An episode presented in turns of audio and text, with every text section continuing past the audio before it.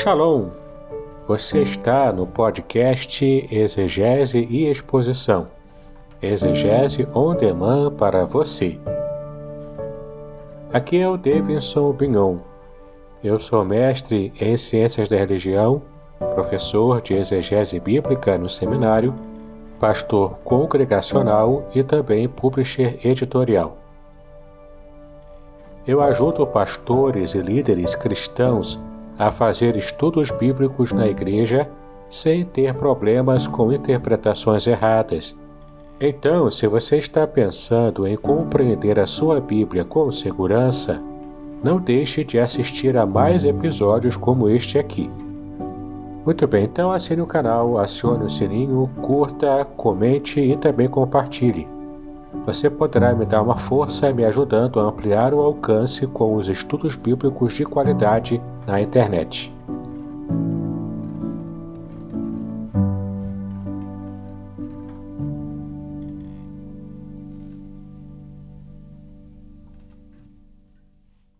Paz e graça, queridos irmãos. Aqui é o pastor Fernando Gale. Estamos começando mais um programa do Gale hoje e o nosso convidado especial já está aqui o reverendo Davidson Bignon. Antes, porém, nós vamos começar com louvor aqui. Vamos lá, pessoal. Vamos louvar Deus? Vamos adorar a Deus. Vamos adorar a Deus. Vamos invocar seu nome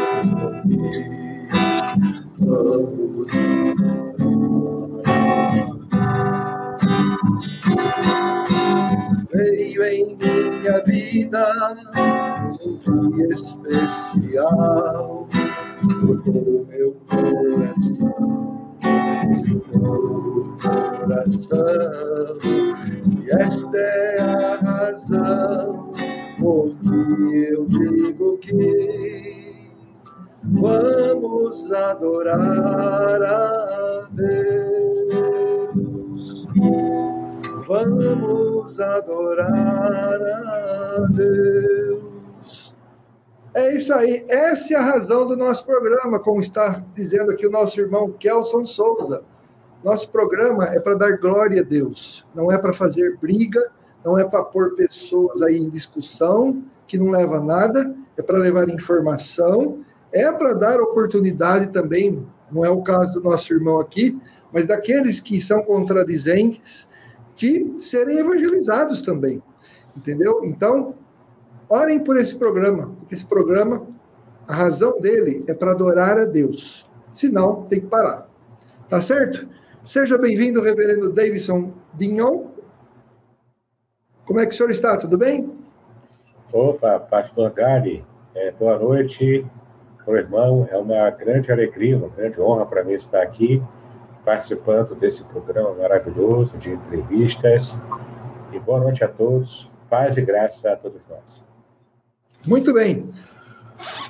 Nós, essa semana, né, que é a primeira semana do programa, né, nós entrevistamos é, pessoas de excelente qualidade teológica. Não é diferente do nosso é, reverendo Davidson Mignon, Bignon, que aliás ele vai explicar a origem desse nome, né? Pignon. É, aliás, esses dias atrás, você desculpa eu falar, eu fui comprar filé mignon, eu falei é. filé mignon, mas não tinha. Então. É, mas a origem do seu nome é de onde, pastor? É francês, é da parte de pai. Meu pai ele é descendente, é, ele é brasileiro, né, mas descendente de franceses. Então é Bignon mesmo, como filé mignon, né? só que com B. Vous parlez français? Não, não. Não falo francês. É, é uma vergonha que eu tenho. Né? Eu cursei ah. letras, mas não, é, fiz português e literaturas. Francês eu não conheço, não. Certo. Uh, je parle un peu. Eu falo um pouco. ok. Muito bem, então. Uh, eu queria que o senhor falasse um pouquinho sobre quem é o senhor de fato, a sua formação teológica, a qual igreja que o irmão atende. Por favor, fique à vontade. Obrigado, pastor. Mais uma vez eu quero agradecer né, pelo privilégio de poder estar aqui no seu programa, que eu admiro muito, acompanho o irmão há muito tempo. Ah, também naquele, naquele período né, mais difícil, que o irmão cuidava da sua mãe, eu acompanhei bastante e realmente orei muito também por ela e pela vida do irmão e pela sua família. Eu sou Davidson Pignon, sou mestre em Ciências da Religião. Eu sou pastor congregacional aqui no Rio de Janeiro, né? Eu atuo aqui no Rio de Janeiro, em São Gonçalo. Eu sou pastor auxiliar do pastor Hidalgo Campos, da Igreja Congregacional de Niterói. Eu também sou secretário do Seminário Teológico Congregacional de Niterói e, além disso tudo, sou professor lá também. Sou professor de hebraico, exegese bíblica, outras matérias também. E, e também atuo como palestrante, escritor. Tenho uma, uma editora que presta serviços editoriais para autores iniciantes. Agora, recentemente, há coisa de dois anos, eu estou fazendo podcasts, né? Tem um podcast chamado exegese e exposição, que eu coloco no meu canal do YouTube e também é, a pessoa pode assistir pelo, pelo agregador de podcast preferido. Muito bem. E o irmão é pastor há quanto tempo? Olha, eu, eu fui ordenado em 2000, então já fazem é, 21 anos que eu sou pastor, já sou maior de idade ministerialmente. certo. E o irmão é casado, tem filhos? Eu sou casado com a Márcia Cristina, minha esposa, ela está aqui, até aqui do meu lado, é, assistindo de, de longe, né? Não temos filhos, eu casei tarde com ela, nós nos casamos tarde, mas é, é uma benção, né? A vida de casado é uma benção. Mas não é porque casou tarde que não teve filho. Eu casei de dia, também não tive. É. é. tá certo. Tá certo, né? A gente tem que brincar um pouco, porque a situação do país está tão difícil, a gente está vendo tanta é, morte. É, a gente tem que orar pelo nosso Brasil. Nós é. precisamos orar pela situação política do Brasil, que está uma coisa de louco, né? Tá, tá e a bem. gente tem que é, pedir a Deus para ele intervir, porque a situação realmente está difícil, né? Deixa eu dar um olá para o pessoal que está aqui com a gente: Edivaldo Sebastião, Kelson Souza, Edson Pereira, Milânia Viana SS, né? A graça e a paz para vocês também. E então, vamos começar a fazer algumas perguntas aqui. Eu vou sabatinar esse homem aqui. É, Qual a importância de estudar hebraico, meu irmão? Ah, rapaz, a importância é muito grande. Né? Não por causa da, dessa tendência que a gente observa no meio evangélico, especialmente no meio de igrejas né, mais é, para o lado pentecostal e neopentecostal, não apenas por causa dessa tendência de valorizar a cultura hebraica, os símbolos né, do judaísmo também, e até algumas práticas né, oriundas do próprio judaísmo. Não apenas por isso, mas conhecer a cultura, conhecer a língua que o povo de Deus falava no Antigo Testamento e também que subjaz no texto do Novo Testamento, isso faz toda a diferença. Quando a gente consegue compreender a língua, a cultura, no caso a cultura majoritária, que era a cultura judaica, muitos textos do Novo Testamento fazem assim, uma, um sentido absurdo quando a gente conhece. Eu creio até que o, que o pastor já deve é, conhecer aquela famosa comparação que dizem que quando você ler um texto apenas na língua portuguesa, na tradução, né? Uhum. É como você tentar enxergar uma foto em preto e branco com baixa resolução. Sim, sim. E quando você consegue ler o texto original, seja o hebraico, aramaico ou grego, você consegue enxergar uma foto colorida em altíssima resolução. Né? É, você sabe que uh, eu tive um bom professor de hebraico, né? Eu sei ler, assim, para fazer pesquisas, tal, não sirvo para ser seu aluno de hebraico, com certeza. Mas, é, visto que nosso programa também tem um viés apologético, é, eu queria que o irmão comentasse assim: é possível, naquele texto que fala em Gênesis 1, 2, traduzir o Espírito Santo de Deus, ou é, o Espírito Santo movia-se, o Espírito de Deus movia-se sobre as águas por a força ativa de Deus. Essa tradução ela é possível? É, na exegese, a gente pensa da seguinte maneira: né? às vezes, até uma, uma tradução do ponto de vista gramatical, ou do ponto de vista até é, do contexto ali, né? é até possível. Sim. Mas não é, não é porque é possível que ela é, é a mais adequada. Não é? Uhum. Então, por exemplo, a palavra em hebraico para espírito é ruach, né? que aí, dependendo do contexto, você pode entender ruach como é, o espírito mesmo, né? o espírito divino, como a gente geralmente entende, e pode entender também rua como é, é, uma respiração, um fôlego, se bem que tem a palavra nechamar em hebraico, que ela é mais específica para fôlego, para respiração. Uhum. Mas ainda assim, o contexto pode permitir que haja essa interpolação de sentido, né? Mas aí o que eu quero dizer é que, conforme a sua pergunta, não é a tradução mais adequada traduzir é, rua naquele contexto como força ativa. Está fora de cogitação. Por quê? Porque o próprio texto já mostra, já demonstra a atividade do Espírito de Deus, né? que é, é Ruach Adonai, ou Ruach Elohim, né? como aparece no texto. Então, é, é muito complicado você querer forçar uma, tra uma tradução que, na verdade, acaba sendo uma interpretação, e você está levando ao texto algo que o texto não te traz. É, por exemplo, para quem estuda exegese, eu costumo ensinar isso para os meus alunos, que há uma diferença enorme entre se fazer propriamente uma exegese, que é você retirar do texto que, o que o texto traz, e você faz essa extração textual, né? Para compreender o que o texto que, é, quer dizer, que essa é a função do exegeta, e o, a, o outro, o oposto disso, que é completamente errado pela função do, do exegeta, que é fazer uma exegese, que é você levar ao texto e incutir no texto algo que o texto não traz. Geralmente, ações que são mais tendenciosas, elas é, se ocupam em fazer a exegese. Aí quem, quem não tem essa, essa percepção, quem não tem esse conhecimento, acaba engolindo o gato por lebre, né? E acaba realmente é, é, entendendo errado e fazendo uma interpretação equivocada. É, a, a, eu, eu, eu, fiz essa pergunta porque, assim, na faculdade de teologia a gente aprende os sentidos da palavra ruar, né? É, ó, os sentidos possíveis, né? E, e, e, algumas pessoas acham que porque um dicionário de, de hebraico-português ele apresenta todos os sentidos possíveis, né?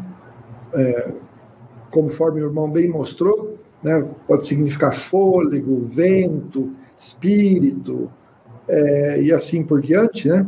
Então, a pessoa pega e fala assim: bom, então, é, em Gênesis 1, 2, eu vou escolher esse sentido aqui e põe no texto. Como se, na verdade, né, para você fazer uma tradução textual, você dependesse só de gramática.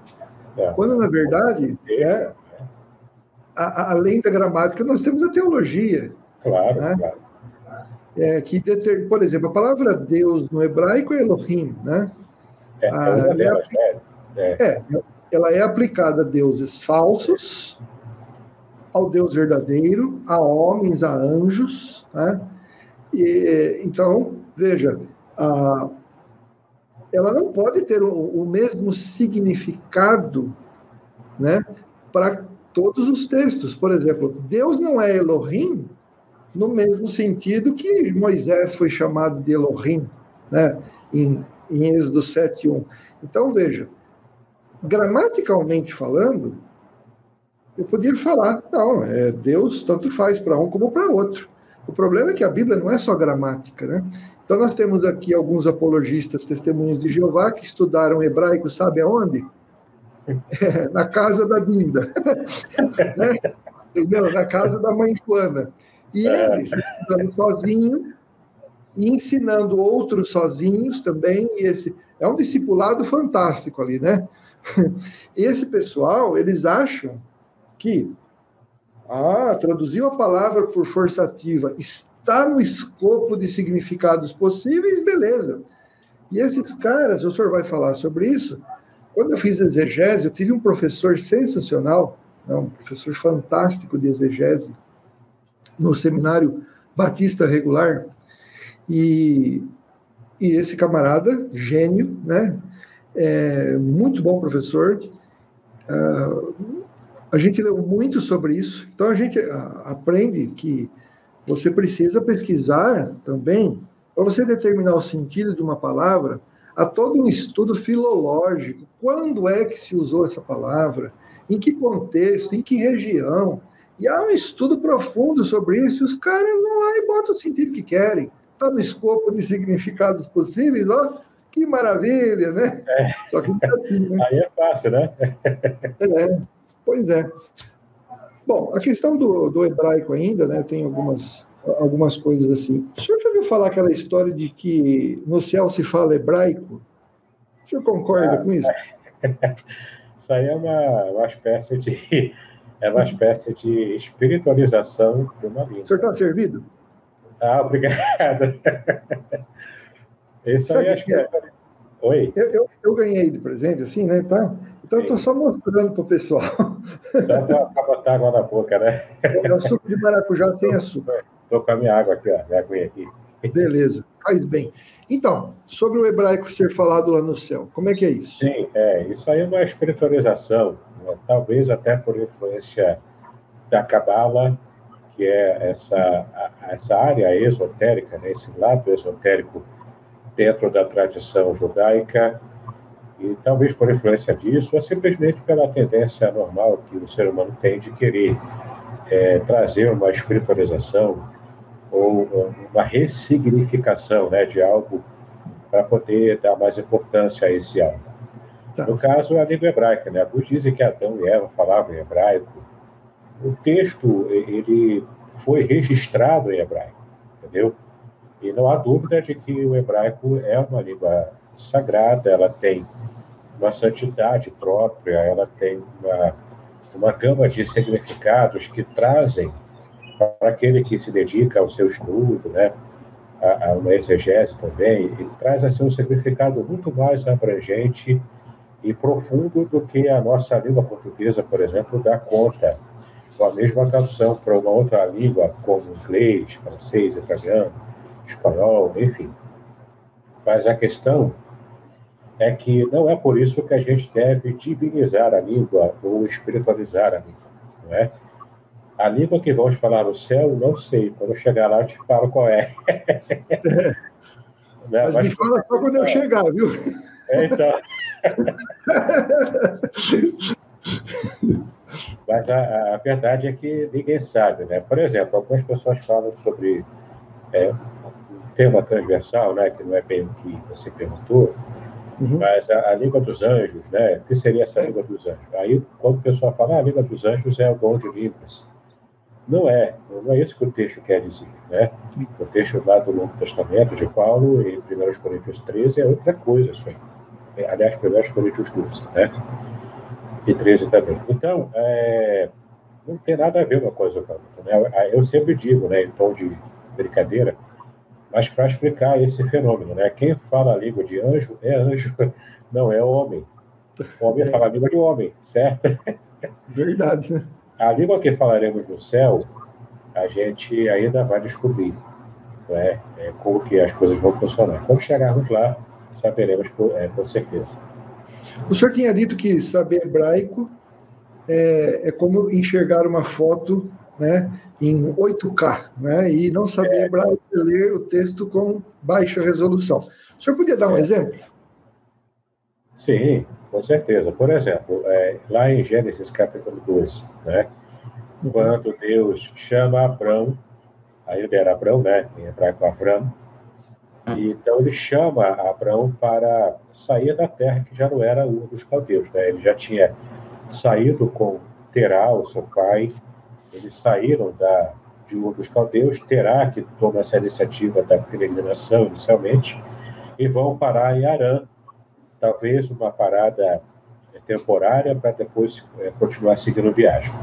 Mas o fato é que já em Arã, quando Terá morre, Deus chega para Abraão no meio de, de, uma, de, um contexto né, de idolatria, como era a família de Terá e o, próprio ambiente né, que Abraão estava acostumado. Então Deus chega para Abraão e fala: Olha, sai da tua terra, da tua parentela e vai para uma terra que eu te mostrarei depois da morte de Terá. Agora é interessante que no texto de Gênesis capítulo 12, a, a, a expressão que aparece lá na língua hebraica é, é, é a expressão ler lerá, ou seja, sai-te por ti mesmo. Sai dessa terra por você mesmo, ou seja, vai fazer bem para você sair desse lugar onde você está. Por quê? Porque quando eu, te mando sair, você vai peregrinar para uma terra que eu ainda vou te mostrar. Uhum. Então, olha o desafio que Abraão teve, não é? O desafio de atender a uma voz que possivelmente ele nunca ouviu, de um Deus que ele nunca ouviu falar, ele ia começar a descoberta de quem era Deus ali, um universo de vários deuses que ele estava acostumado. Além disso tudo, ele, ele teria que é, abandonar a sua família, juntamente com a sua cultura, a sua tradição, e ser o novo patriarca, porque é, Terá já havia morrido. Ele agora tinha a responsabilidade de ser o patriarca do clã. Entende? Então, tudo isso envolvendo uma série de incógnitas quanto ao futuro. Então, Abraão teve que ter uma dose de fé além do normal.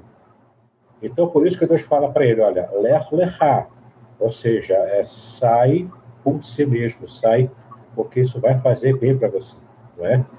E de fato, quando Abraão conseguiu ouvir a voz de Deus e obedecer, e começou então a, a sua peregrinação rumo à direção que Deus estava dando, ali muda completamente a vida de Abraão e mais tarde ele passa a ser chamado, inclusive, de Abraham. E Abraham tem um detalhe ali, não é? que não é bem uma, uma percepção assim, muito clara para muitas pessoas, mas há um detalhe linguístico, além do próprio significado do nome, de Afram para Avraham.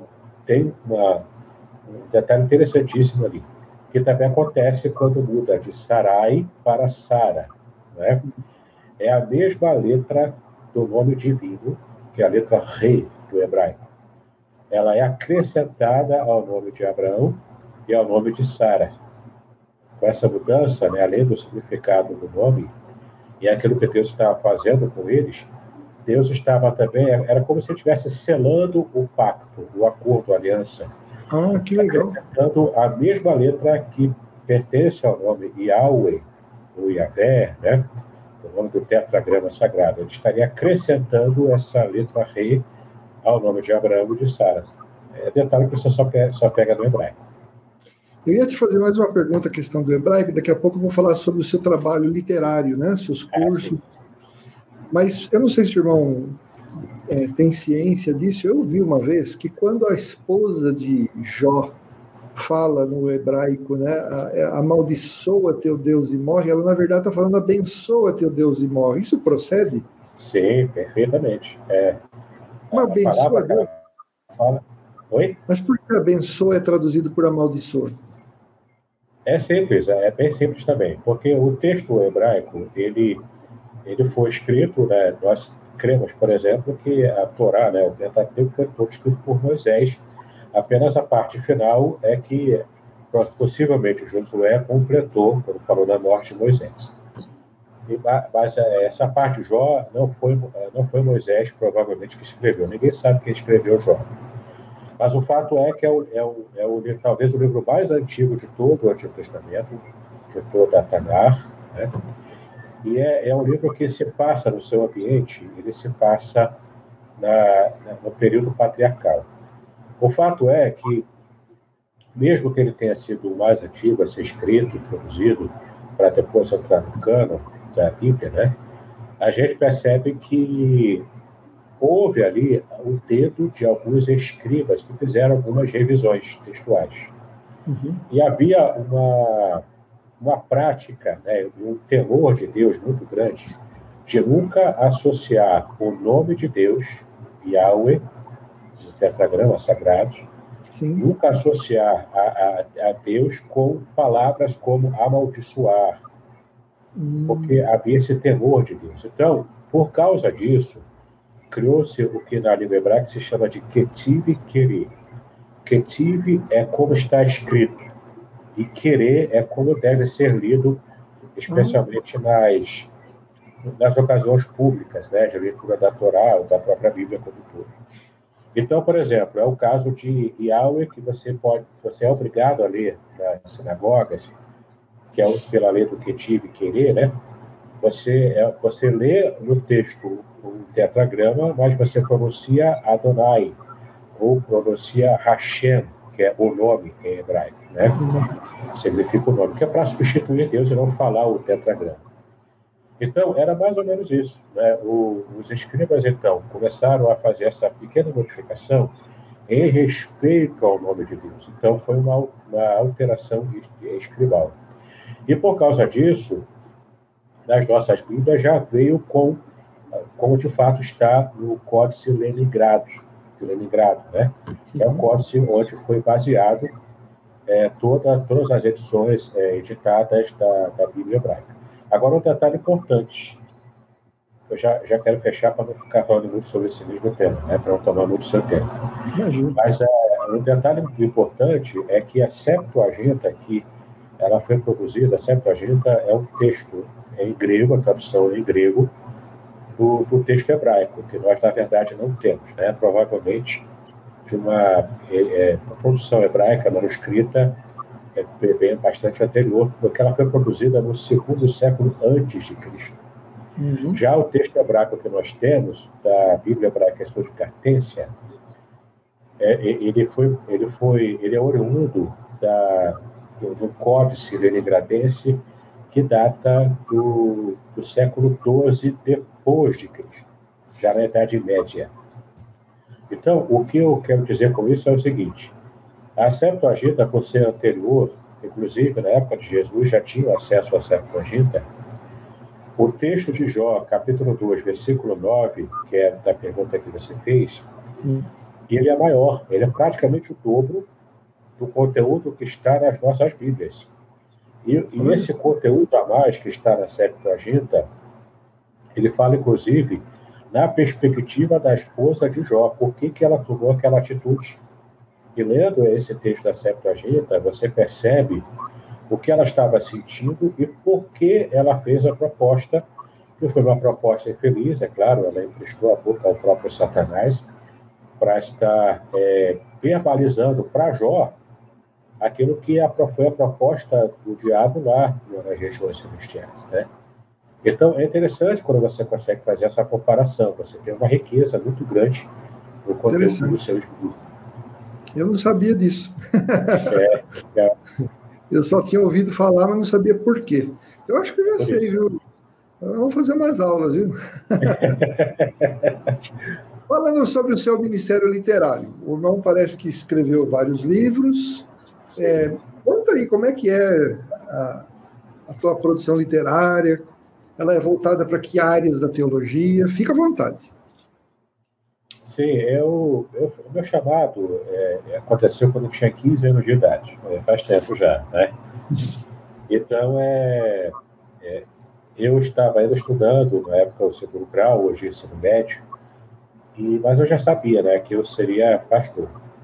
Eu sempre gostei muito de ler, de escrever, então eu tive, eu tive essa, essa, esse chamado especial de Deus para produzir. Né? Então, logo depois que eu fiz o seminário, depois o mestrado, eu logo engatei no curso de letras, com o objetivo específico de aprender mais a língua portuguesa para produzir livros.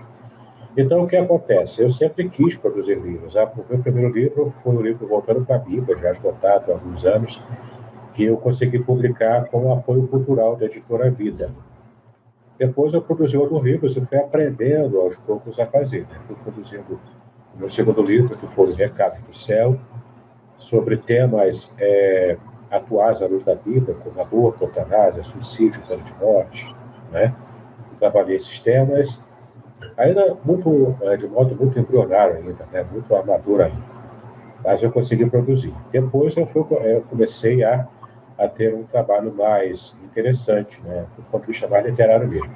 Eu escrevi uma comédia chamada O Apóstolo do Bigode Santo, o apóstolo. o apóstolo do bigode santo. É, é ah. como se fosse o Don Quixote. Uhum. Eu, eu meio que converti, entre aspas, o Don Quixote, só que ele fez ele membro de uma seita. Eu lendo o livro você vai entender, depois eu posso até te enviar um exemplar de presente.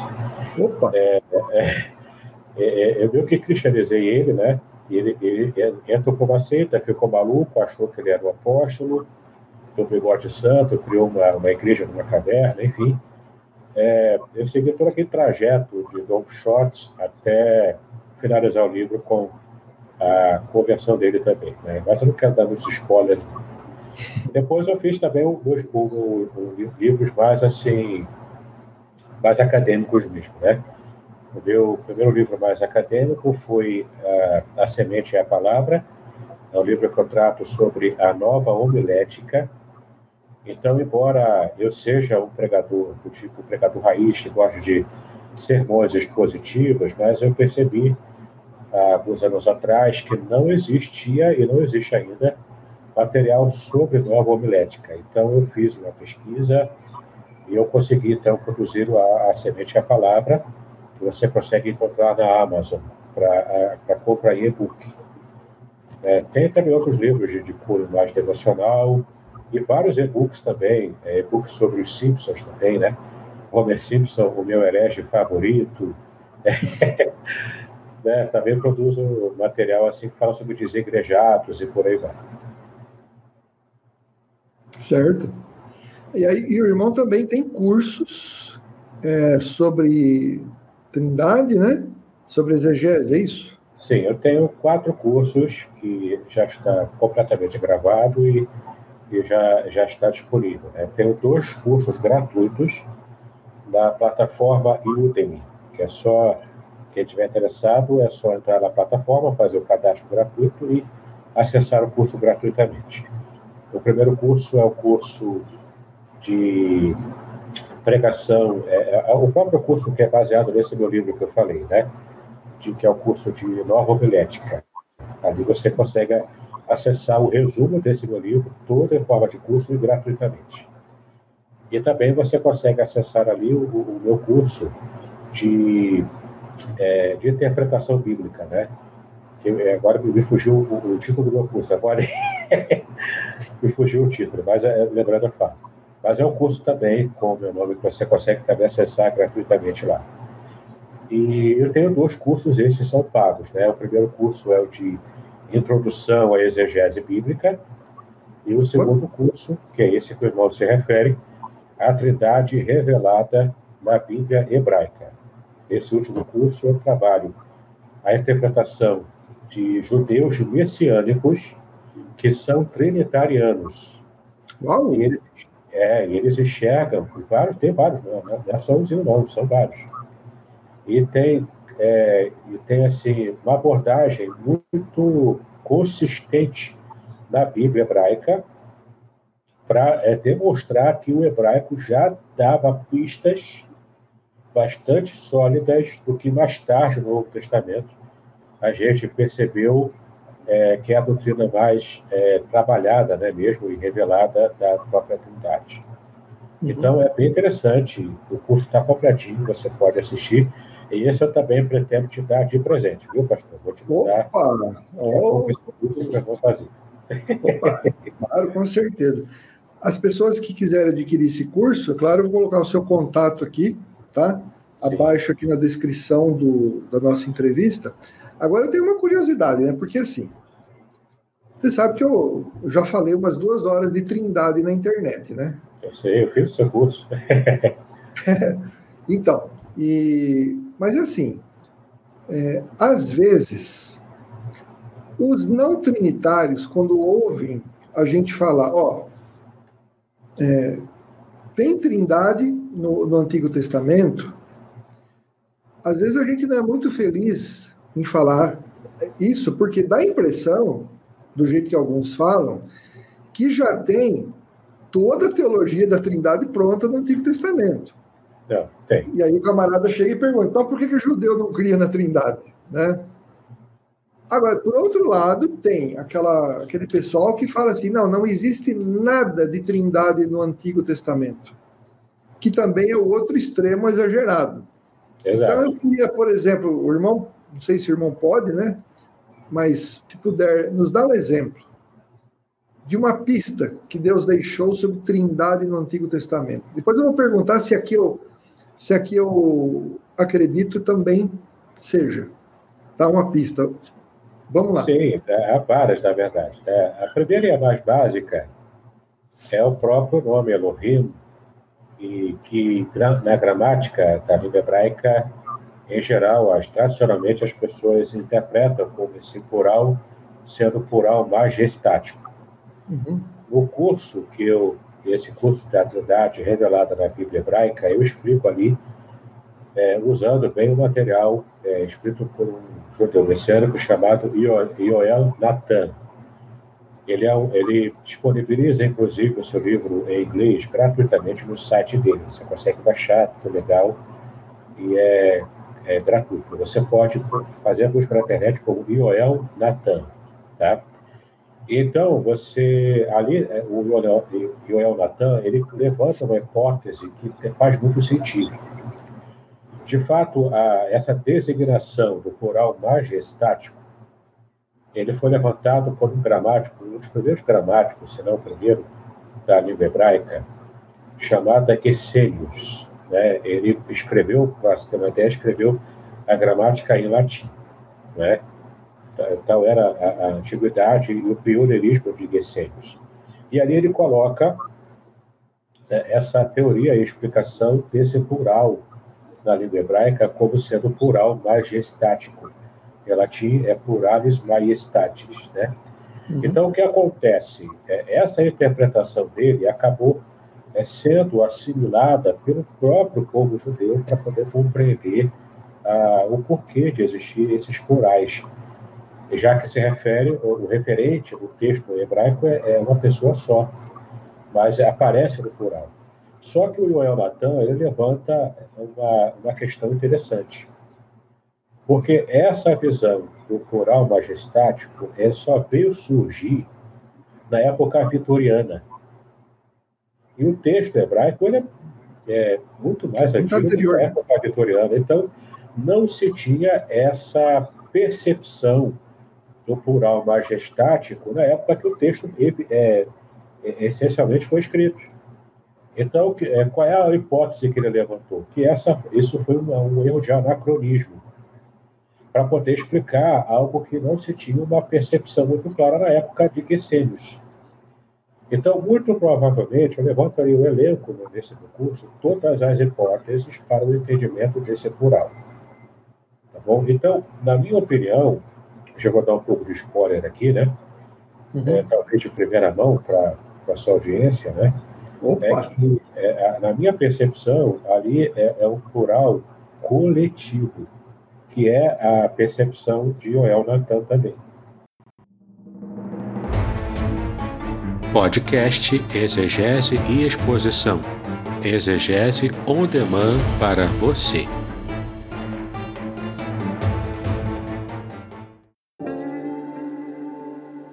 Shalom! Aqui é o Davidson Pignon. Eu ajudo pastores e líderes cristãos a fazer estudos bíblicos na igreja sem ter problemas com interpretações bíblicas erradas. Então, se você está pensando em compreender a sua Bíblia com segurança, não deixe de assistir a mais conteúdos como este aqui neste canal.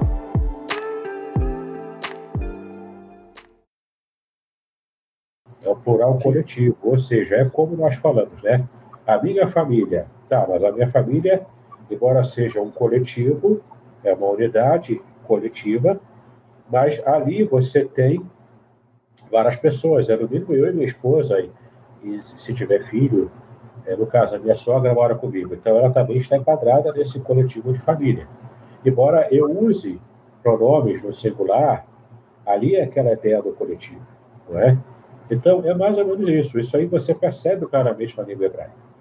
E outro texto também que há controvérsias na interpretação, e aí também que o judeu é, messiânico é, se agarra também, é o próprio Shema Israel, é o próprio Deuteronômio, capítulo 6, versículo 4.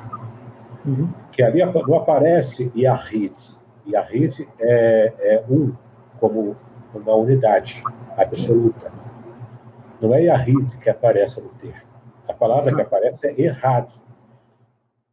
Errad, que dependendo do contexto, ele se encaixa melhor ali no contexto como único. Porque ali há uma situação de comparação de o Deus de Israel, Elohim, Yahweh, que está sendo comparado com os deuses falsos das outras nações. E no próprio texto, ali no próprio contexto, Deus fala né, que é, não é para compará-lo a esses deuses das outras nações.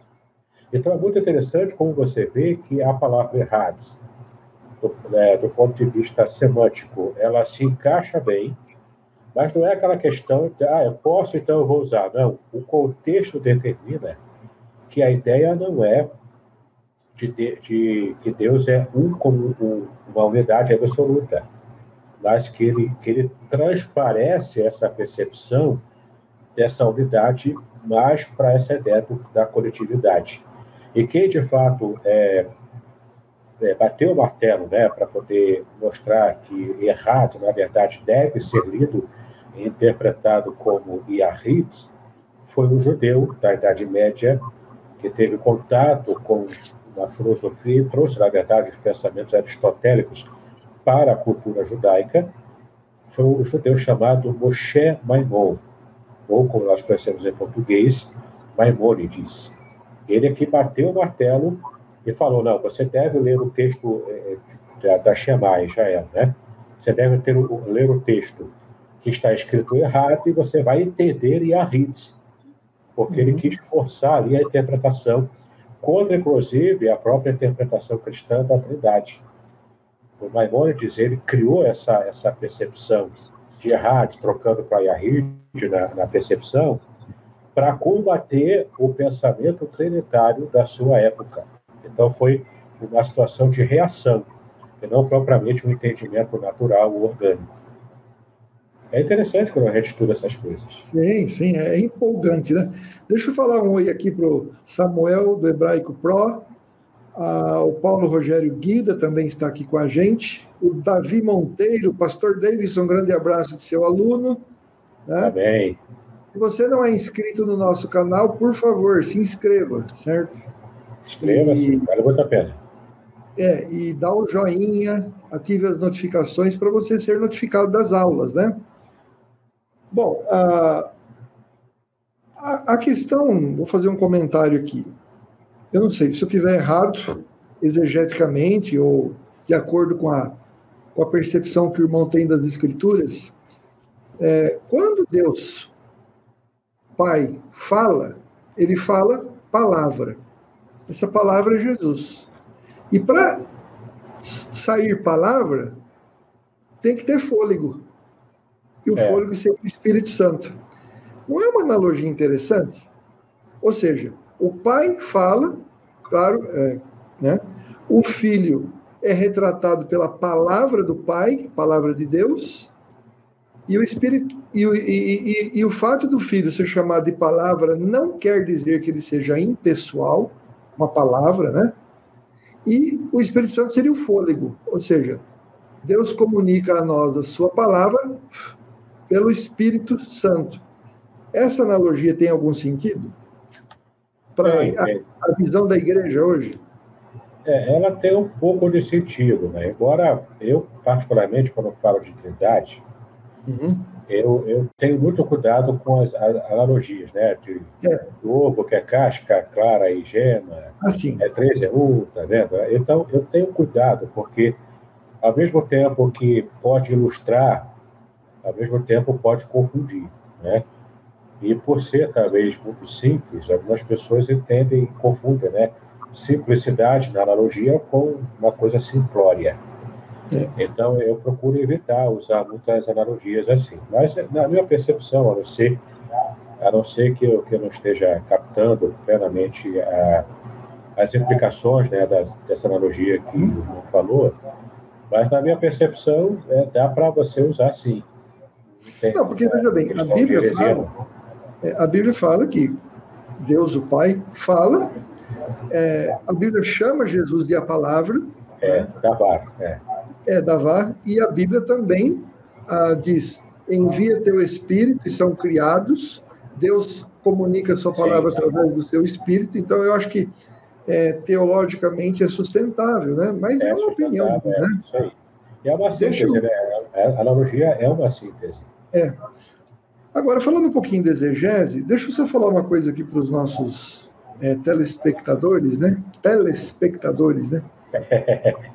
é, porque tem gente que fala errado, né? É difícil falar essa palavra, né? Teles, eu falava telex, e não é telex, é teles, é teles né? É. Telespectadores. Bom, mas enfim, a, a questão da... O, o pastor é, e reverendo, né? Davidson Bignon, ele tem um curso de exegese. Né? E ele falou agora há pouco a diferença entre fazer exegese e exegese, né? E, então, exegese é extrair do texto que o autor sagrado quis dizer, e exegese é eu colocar no texto aquilo que eu quero. Então, é mais ou menos assim, né? Você está lendo lá o Apocalipse, é, fala da, sete, da fera com sete cabeças e dez chifres, né? Então, eu vou fazer uma exegese do texto que envolve pesquisa, o significado desses símbolos naquela época. Será que a Bíblia usa alguns versículos que me clareiam o entendimento? Eu não posso chegar no texto e falar assim, não, essa besta aqui é a minha sogra, sabe? sabe? Entendeu? Então, isso aqui é um negócio muito sério. Eu não posso chegar e falar assim, não, as duas testemunhas é o Cafu e o Neymar sabe? Entendeu? Eu não posso só falar, colocar o que eu quero no texto, né? Agora, a exegese, né? Qual é a relação da exegese com a hermenêutica? É, eu queria que o irmão explicasse isso, porque a hermenêutica também é uma das ciências que interpretam a Bíblia. Como é que se pode trabalhar com as duas juntas? É, na minha percepção, embora haja autores que é, pensam o contrário do que eu vou explicar, mas, na minha percepção, a hermenêutica é a ciência maior e ela vai se servir de ferramentas para executar o seu trabalho de interpretação bíblica, né? Certo. E, inclusive, explicando sobre hermenêutica em uma igreja, né? O irmão leigo, né? A pessoa leiga que não compreende bem, ela, uma vez perguntaram, mas para que hermenêutica? Fica inventando negócio de hermenêutica, de teologia, não precisa nada disso, é só ler a Bíblia e acabou. Eu sei, meu irmão, minha irmã, mas a, a questão é, se você não interpretar, você não entende o que está lendo. A interpretação ela é básica até para leitura, para fazer uma prova de, de faculdade, de, de escola, não é? para você ler o jornal, uma revista, enfim. Então, na minha percepção, a hermenêutica é a ciência maior e o objetivo dela é interpretar, no caso, o texto bíblico, no caso da hermenêutica bíblica. Né? Porque também tem a hermenêutica jurídica, a hermenêutica literária. Né? No nosso caso, é a bíblica.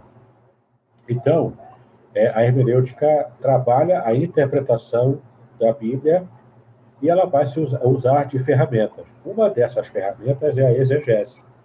Porque a exegese, é, a exegese mesmo propriamente dita, a exegese mais profissional, acadêmica, ela vai fundo na gramática da língua original e ela vai é, buscar também comparação de versões, especialmente as versões clássicas, como no caso do Antigo Testamento. Vai para o original hebraico, aramaico, vai depois para a versão da Septuaginta, depois a Vulgata Latina e as versões mais clássicas e, e, e antigas também, né, em outras línguas é, famosas e importantes. Então, você pode fazer uma exegese assim, mais despretensiosa, digamos assim, se você não tiver um conhecimento muito profundo das línguas originais. Então, a, a, como parte desse trabalho hermenêutica, que é hermenêutico, né, você fazendo uma comparação de versões na tradução, pode ser, de uma forma bem despretensiosa, ser considerado uma espécie de exegese não acadêmica. Agora, com rigor acadêmico, direitinho, fazendo uma peça exegética, tem toda uma formatação, aí não, não tem como fugir, tem que ir para o texto original. Né? E para fazer uma pregação, um sermão, eram esses sermões que o pessoal prega contando a própria história, experiências, né? Mas se o cara realmente quer fazer um sermão expositivo, um sermão que quer explorar de fato o texto bíblico, ele quer é, esgotar, pelo menos, ou pelo menos tentar chegar perto disso, né? De esgotar o que o assunto que o texto traz, ele precisa de uma de uma exegese um pouco mais elaborada. A importância é crucial. Sem exegese você não faz hermenêutica. É, eu uma vez eu ouvi de um de um pregador, né? que ele falou assim: Olha, eu todo domingo chego às seis horas no, no, no, no, tempo, é, no gabinete meu.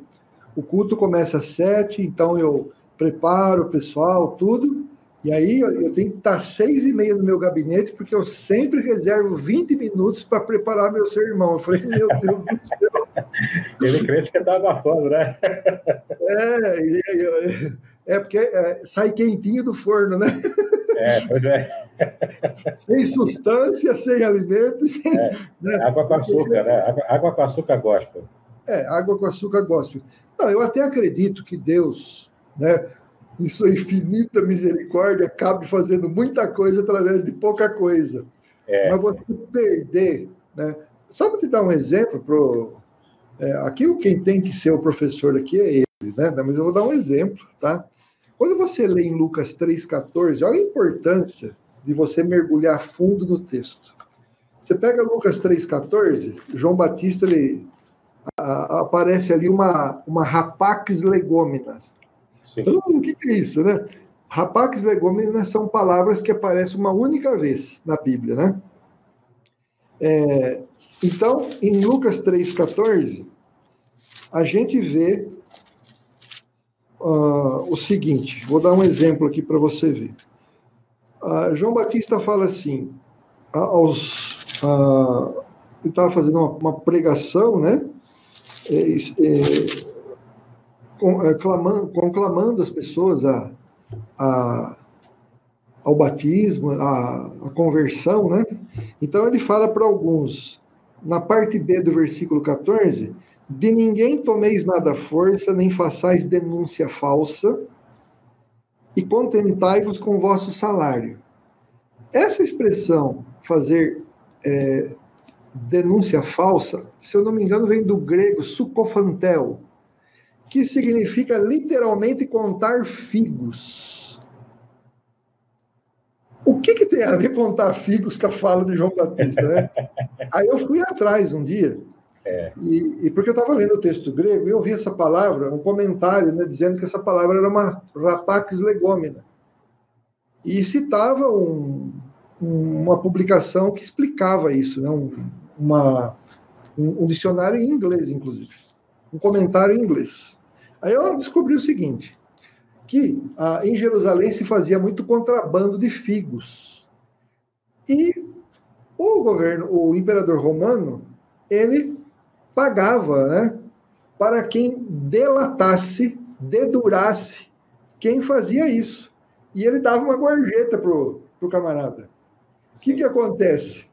Os camaradas começaram a delatar falsamente para ganhar a gorjeta. É. O pessoal quando pergunta assim, né? Quando surgiu os brasileiros? Eu falo assim, surgiu lá em Jerusalém, já tinha uns lá. Eu não sei de que é partido eles eram, inclusive, viu? Eu não sei de que partido político eles eram, eu arrisco dizer, mas não vou falar isso aqui. certo? Mas o camarada delatava falsamente, só para ganhar o dinheiro. Então, essa expressão, uh, sucofantel no grego, passou a ser uma linguagem, é, uma expressão idiomática, né, contar figos, significando alguém que é, delatava falsamente, que virou então na tradução acusar falsamente. Né? Então, quando você, olha, um único versículo faz você, uma única palavra, faz você não só saber a, a origem da palavra, o que ela quer dizer, por que, que foi dito, mas faz a gente mergulhar na história da isso. contexto. E isso é fascinante, né? Isso é fascinante, né? Até mesmo a língua portuguesa me permite é, só dar um adendozinho. Por exemplo, eu tenho aqui um facsímile da primeira edição do Novo Testamento de João Ferreira de Almeida. Uhum. Que eu, eu tenho um irmão que faz isso, é, eu comprei o facsímile e tenho aqui. Lá em Mateus 1, 28, uhum. ali o, modo como é, João Ferreira. Tra... É, Mateus 1, 28. Ali o, o, o modo. É 28 ou 18? Agora, agora não me recordo. É, mas... Vai o 25, acho. Então é 18, eu falei, eu falei errado. Ah. Então, em Mateus 1, 18, uhum. lá na primeira edição do Novo Testamento, João Ferreira de Almeida diz o seguinte: é, e o nascimento de Jesus foi assim. Ah, tá. É. Estando Maria, sua mãe, aí ele usa o verbo, ele usa o verbo prenha do Espírito Santo. Aí. Ele usou prenha, mas por quê? No século XVII ah, ah, comportava isso. Hoje, se eu digo que minha mulher está prenha de mim, é divórcio, no mínimo, entendeu? Mas na época de João Feira de Almeida era tranquilo falar que Maria, a mãe do Senhor, estava prenha e do Espírito Santo ainda, entendeu? Então, na própria língua portuguesa você percebe essa questão de, de evolução linguística, né? E não apenas nessa transposição de uma língua antiga como o hebraico, como o grego, para a língua portuguesa mais é, que nós falamos modernamente. Deixa eu dar um alô aqui para Merzilda Brandt, Boa noite a todos do canal. Ela diz de Colina de Laranjeiras, Serra, Espírito Santo. Deus te abençoe, minha irmã querida. Minha mais nova aluna do curso de apologética. O R. Carvalho, como é importante, ele diz, né, aprender a arte da exegese hermenêutica. Ensina a interpretar o texto bíblico de forma correta e evitar a livre interpretação Antes, o, o Davis, o, o Kelson Souza pergunta assim para o irmão, rapidinho. Qual é a tradução Sim. bíblica mais fiel ao original? Qual que o irmão recomenda? É, é o, o pastor Gale com certeza sabe que não existe uma tradução 100% fiel. Se você quer ler o texto com 100% de fidelidade, tem que aprender a ler grego, hebraico e aramaico. Né? Mas tem versões que são assim, bastante interessantes e bastante fiéis naquilo que ela consegue se propor, né? Porque uma, uma tradução boa, ela não é feita por uma única pessoa, né? Embora na época do João Feira de Almeida era ele sozinho. Mas uhum. mesmo ele não aguentou traduzir a Bíblia toda, ficou uma parte do Antigo Testamento, porque ele morreu antes de conseguir traduzir. Então, teve que ter ajuda pós-morte, né? Agora, hoje em dia, as melhores traduções da Bíblia são feitas por equipes. Então, você tem uma equipe de especialistas, de linguistas, tanto nas línguas originais quanto na própria língua, que é a receptora da tradução, que é a língua portuguesa, no caso. Então, a, a partir dessa equipe, há uma discussão ali na equipe, e então se define o, o texto que vai ser publicado vai depender de muitas coisas. Vai, vai depender se a tradução é de equivalência dinâmica ou de equivalência formal, ou algo entre essas duas formas de tradução. Tá? A equivalência dinâmica é uma tradução mais aberta, que pega o sentido e tem um pouco mais de liberdade, como o próprio nome diz, né? um pouco mais de dinamismo, para poder fazer uma tradução, pegando a ideia principal e colocando ali.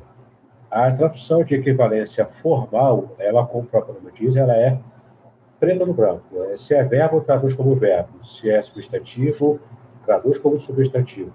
E, e trabalha minimamente uma adaptação linguística para que possa fazer sentido, no caso, a língua portuguesa. Né? Então, vai depender da, da filosofia de, de, de tradução da equipe que fez a tradução. Eu gosto muito da revista Corrigida, a revista, a revista Almeida, né, Corrigida Fiel, também gosto muito, uso bastante. Gosto da atualizada. A nova atualizada, então, está muito boa. NVI também é fantástica. Tem as Bíblias católicas, é, é, duas que eu gosto muito de usar, que é a de Jerusalém, né, muito conhecida, e também a TEB, a tradução ecumênica da Bíblia, que também é fantástica. Eu também gosto bastante, embora não tenha muito valor acadêmico, mas eu também gosto da Bíblia do Peregrino, porque o, o Luiz Alonso Choquel, que é até o autor do dicionário de hebraico muito famoso, uhum. muito importante também na nossa língua portuguesa, ele, ele foi o responsável por essa tradução. E, é, e ela tem uma pegada assim, bastante cultural na Bíblia hebraica. Tá. Então, é, também uso bastante tradução é, judaica para fazer comparação, né? Não é nada se compara aí ao texto original. É. Então, agora, sobre a, o seu curso de exegese, é, quais são os pontos altos dele? Ele prepara o aluno para quê? Então, fala um pouquinho. Eu pego o aluno desde o começo. Né? Eu explico ali, nesse curso, é, eu explico o método de fazer uma exegese, que é, é bem, é bem simples, na verdade, você entender como é que funciona o método. Né? Tem toda uma as partes para você poder chegar ao texto final de uma exegese pronta. Então, desde como você escolhe uma perícope, que é a porção do texto que você vai analisar, desde a, a técnica de você buscar na, na, na língua hebraica ou na grega, de você buscar e fazer análise do texto, comparação de versões, você fazer a busca eh, em comentários para você resgatar, seja um comentário de arqueologia, seja, seja uma explicação sobre cultura antiga. Então, é, tem, tem, eu, eu ensino também nesse curso, eu explico ali, mostro softwares, sites. Por exemplo, não sei se o Samuel ainda está por aqui com a gente, o Samuel Monteiro, mas ele tem um site muito bom para fazer esse trabalho com quem trabalha com hebraico, né? Que é o site Hebraico Pro. Ele é, ele é muito bom, cara. Essa semana, inclusive, eu mostrei para os meus alunos do seminário. Então, é, eu, eu ensino isso, eu ensino desde o começo todo o processo para fazer a exegese até chegar no final. Seja uma exegese acadêmica, que tem um cunho mais, é, mais acadêmico, mais profissional, seja uma exegese é, é própria para o sermão, uma exegese própria para você escrever um comentário numa revista escola ou então para dar aula também, enfim. Né? Tem várias aplicações, vai depender do seu objetivo. Esse curso, então, eu ensino é, desse jeito. Certinho. Muito bem. Então, você que está aí acompanhando a gente, a, a Jane Lemos também está aqui, ela é aluna também, sua, né? É. E que bom, né? A gente poder hoje, na, através da internet, né, poder fazer essas lives e, e, e, e trazer e, levar conhecimento, né? E trazer para mim também. trazer para mim e levar para os outros. É, porque... A gente aprende um com o outro. Eu aprendo é. muito com as suas aulas também. Ah, mas eu agora agora está a minha vez, né, de aprender com as suas. Né? Agora, agora, é assim, é, falando dessa questão de exegese, tem um, uma vez eu estava estudando algumas palavras no, no grego que têm valor jurídico, comercial, é, é, da área da medicina, e é um negócio fascinante. Né? Eu sempre gostei de etimologia de palavras, né, como a, porque isso é, é, é, é empolgante isso, né? você é. saber que sobre a pele das palavras existe muita história, né? É, como que as palavras chegam até nós. Então você tem, por exemplo, né, o Paráclitos, que é, significa advogado, então é um termo jurídico. Você tem a, no texto de é, Gálatas 6.1, que fala sobre uh, reajustar vós que tem desqualificações espirituais é, quando vê alguém em pecado, tentar é, aconselhar, reajustar essa pessoa. E na língua grega é um termo é, da, da, da, medicina que significa colocar um osso no lugar. Eita. Quando você vê uma pessoa em pecado, né, o trabalho de você ajudar essa pessoa, tá? a não ser quando ela é sem vergonha, né, porque é. tem Às vezes aparece cada uma para mim que não faz, não tem o menor cabimento, né? Às vezes a pessoa é, vem, é. ela confessa um pecado, mas na verdade ela não confessa para o pastor dela, ela confessa para outro porque ele não quer se envolver com a igreja, com o pastor, então ele, ele confessa os pecados para pessoas de longe da igreja dele, né? É, é. tem todas aquela, aquelas características de quem não está arrependido, coisa nenhuma. Mas a pessoa que está arrependida, ou que precisa ser levada ao arrependimento, né? Você é, ajudar essa pessoa é como colocar. Você imagina naquela época o que, que é uma pessoa com um braço quebrado e você colocar o osso no lugar. Né? Quer dizer, você tem que fazer com todo cuidado para não ferir mais a pessoa, né? E, e, e, na verdade, é, então quando a gente se aprofunda, né, no, a, a, uma das ferramentas da exegese é pesquisar palavras, né, no, no, no original, e isso incrementa muito a tua pregação. Então você faz ilustrações é, baseada no que você descobre, é uma coisa fantástica mesmo, né? E eu tenho certeza que o, no seu curso de apologética, pela, pela tua experiência, né, o irmão já, já nos ensinou tanta coisa hoje, né?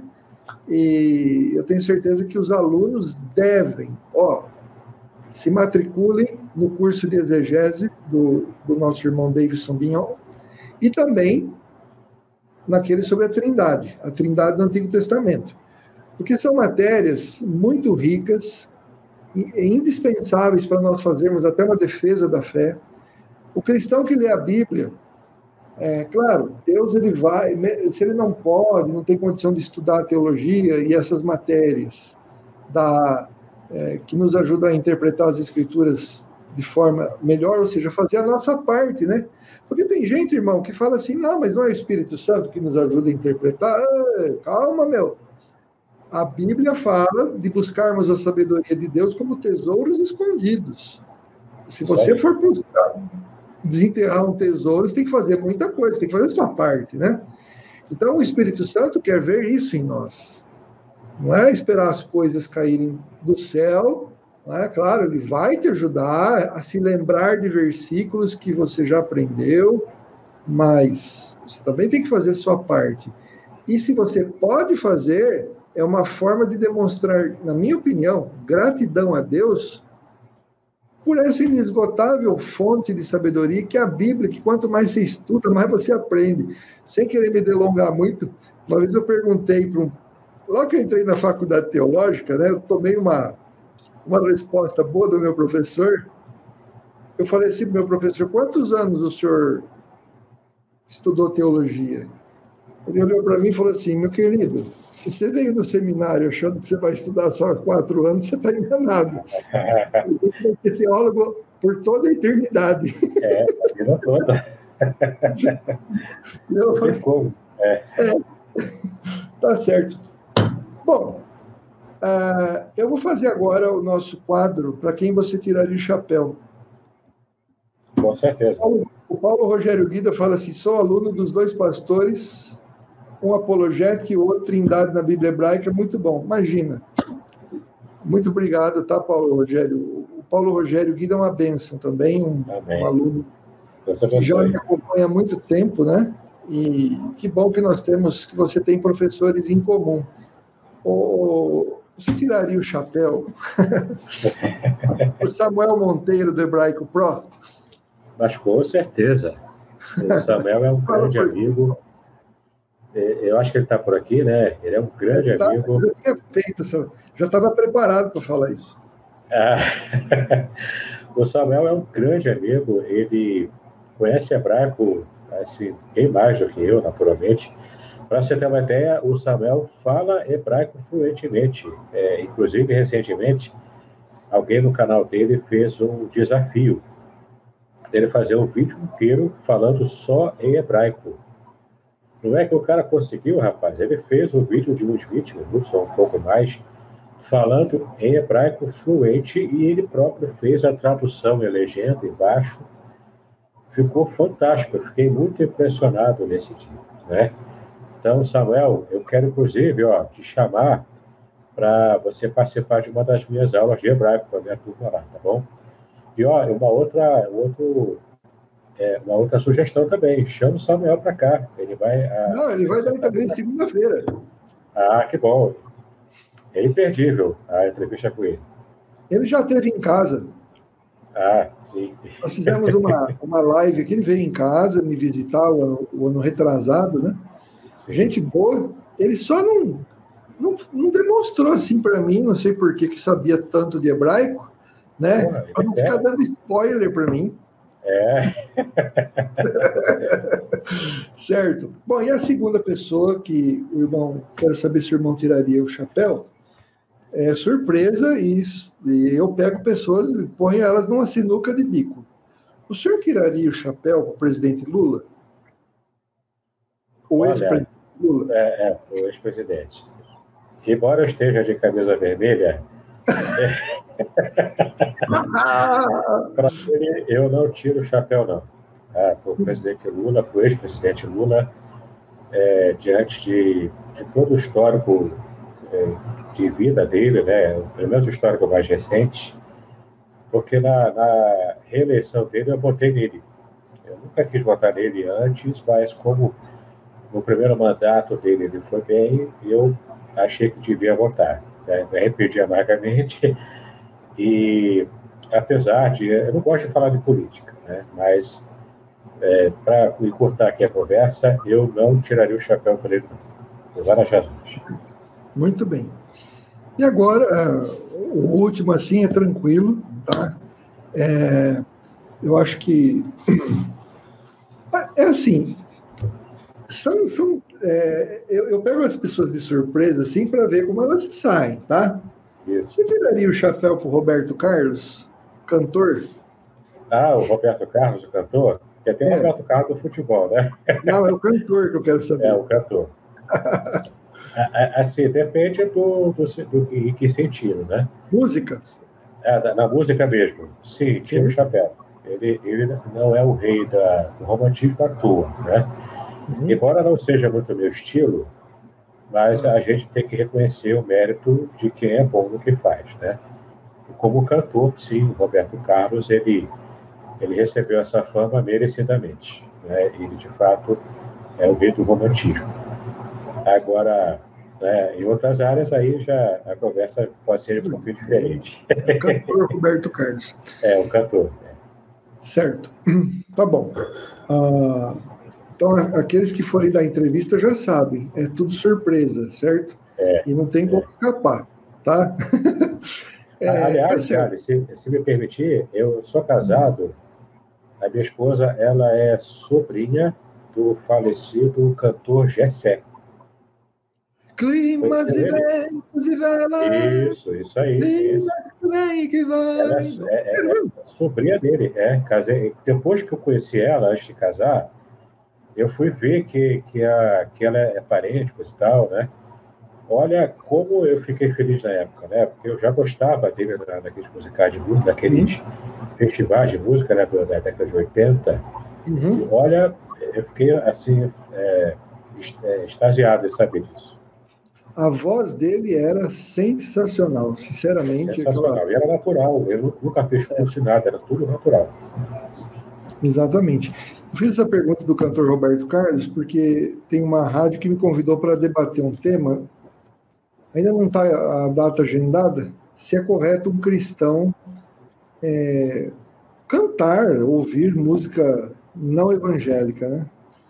E eu já acho que não tem problema nenhum. Né? Mas não, também acho que tem problema nenhum, a gente claro. tem que ser seletivo, claro, né? Não pôr é, funk. É. Né?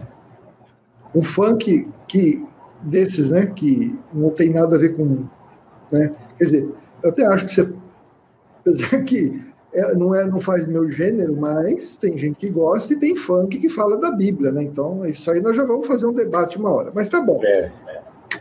Irmão Davidson, foi muito bom, tá? A Lívia tá falando, acho que não é correto, né? Então tá certo, né? A gente respeita, viu, Lívia? Mas a gente faz um tema sobre isso. Se você quiser participar, você participa, viu? Tá, a gente pode combinar sim, é um prazer. Isso. Mas tá bom. Então, uh, foi muito bom ter o irmão aqui com a gente. Né? É, eu, eu espero que não seja só essa entrevista, que mais à frente o irmão também volte para falar de outras. Uh, de assuntos também tão empolgantes como esses que a gente viu. Novamente eu falo para você, adquira os cursos do, do pastor e reverendo Davidson Bignon, né? as informações para você adquirir o curso, o site dele, o contato, estão todas aqui, vão ficar daqui a pouquinho, tá? Assim que eu encerrar a live, vão ficar aqui para você entrar em contato com ele então, tá certo? Muito obrigado pela sua presença, tá? No nosso, na nossa live a todos que nos assistiram. Que Deus abençoe também. O Carvalho já falou, sou do rap, né? Então tá. E o rap é legal. Que Deus abençoe sua vida. Até o nosso próximo programa do Gale, para a glória de Deus. Fui. Shalom. Shalom, Adonai.